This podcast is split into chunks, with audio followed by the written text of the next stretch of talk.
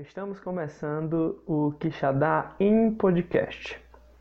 Situado numa das áreas de maior incidência das secas e ao mesmo tempo de acentuada convergência demográfica, Quixadá sempre se afigurou um município naturalmente indicado para a localização de obras e serviços que tivessem a dupla finalidade de corrigir as deficiências da natureza e de fixar a população por elas atingida. Hoje vamos conversar sobre onde nasceram as obras contra as secas em especial o açude do cedro. Sofreu o Ceará duramente os efeitos da seca de 1877, quando o governo imperial confiou ao engenheiro Lassance Cunha e outros profissionais a missão de estudarem os meios práticos de dar combate ao flagelo e neutralizar os seus efeitos. Houveram algumas discussões e saiu como produto dessas discussões a adoção da açudagem, que é um velho processo que na região remonta à civilização rudimentar das tribos indígenas. O processo consiste em barrar o leito dos rios para reter as águas pluviais, ou seja, formando os açudes. E foi que foi feito para a escolha do local perfeito para o acúmulo de água. O Lassance saiu em excursão pelo interior da província, visitou vários boqueirões, mas por influência política de Dr. José Jucá de Queiroz Lima, escolheu o boqueirão do Cedro. Pois bem, a construção do açude do Cedro, iniciada em fins de 1884, ficou sob a chefia do engenheiro Revi, causando a indignação e revolta em alguns profissionais brasileiros com a escolha de um estrangeiro para o cargo, ainda mais no interior, né, na província de Quixadá. Bom, a expectativa do engenheiro Revi era que a obra do açude de Quixadá, ou açude do Cedro, como é mais conhecido, melhorasse significativamente a agricultura e a vida dos camponeses cearenses, sendo qualificada por este como algo inédito na América.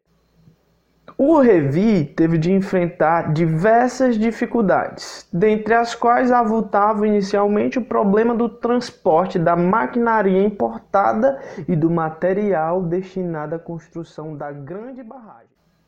Esse problema tinha que ver com os trilhos da estrada de ferro de Baturité, que não iam além de Canoa, hoje Aracoiaba, a distância de 100 quilômetros do açude.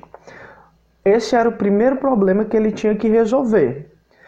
Houve impasses na execução dessa obra preparatória e eles acarretaram na sua dissolução e consequente suspensão dos trabalhos em 1886. No entanto, a seca dos Três Oitos, 1888, impôs o reinício dos serviços, voltando o Dr. Revi a chefiar a comissão recomposta, tendo ficado também a seu cargo a espinhosa missão de contribuir socorros de emergência à população faminta naquela época. Bom, elevou-se consideravelmente os gastos, moveu-se uma investigação, um inquérito promovido pelo Poder Central, contra o engenheiro, cuja improcedência foi verificada. Por quê? Porque Revi manifestava a opinião de que era necessário alimentar primeiro o trabalhador para exigir o trabalho. Naquela conjuntura, chegou a amparar 30 mil pessoas, pagando a cada operário uma diária de 700 réis, sendo 500 réis em gêneros alimentícios e 200 réis em dinheiro. Lembram daquela obra preparatória?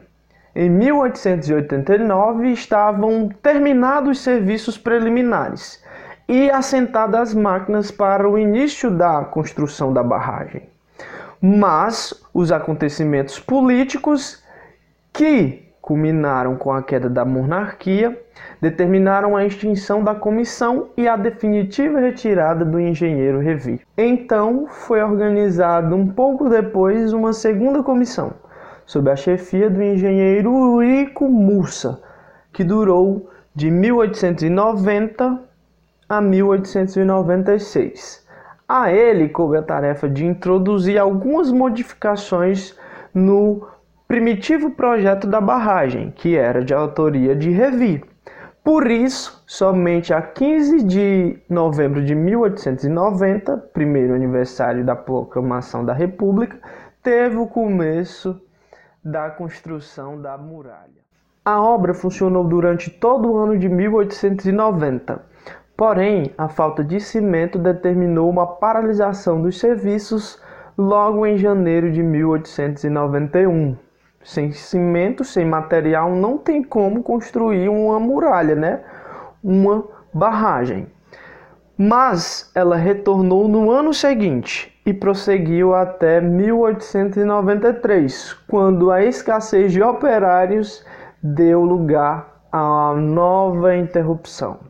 Sem mão de obra também não é possível construir uma muralha. Os trabalhos na Grande Muralha recomeçaram no ano de 1895, data em que a barragem foi a cota de 7 metros e com mais 10 meses atingia a 12 metros e 50 centímetros. Mas adivinha? Por ter se esgotado a verba, foram as obras novamente suspensas em 1897. Ainda bem que no ano seguinte foram retomados serviços.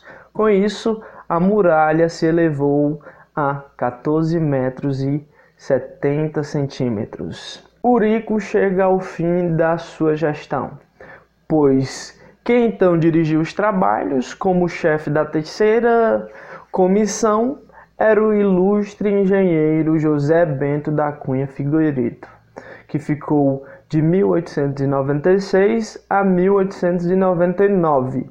A Figueiredo coube alçar a barragem à cota definitiva. A 20 de junho de 1900, assumia a chefia dos serviços o engenheiro Bernardo Piquer Carneiro, que comandou a quarta comissão, que foi de 1900 a 1906.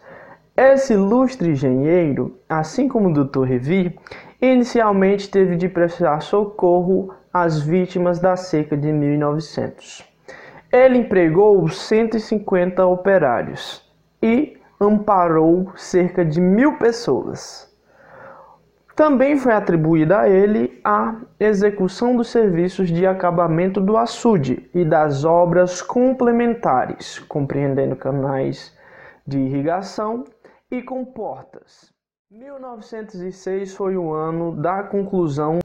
Nesse ano, o açude foi visitado por Afonso Pena, então presidente da República, a quem se atribuiu a opinião de que a finalidade da obra não justificava o emprego dos dinheiros públicos em tão luxuoso acabamento.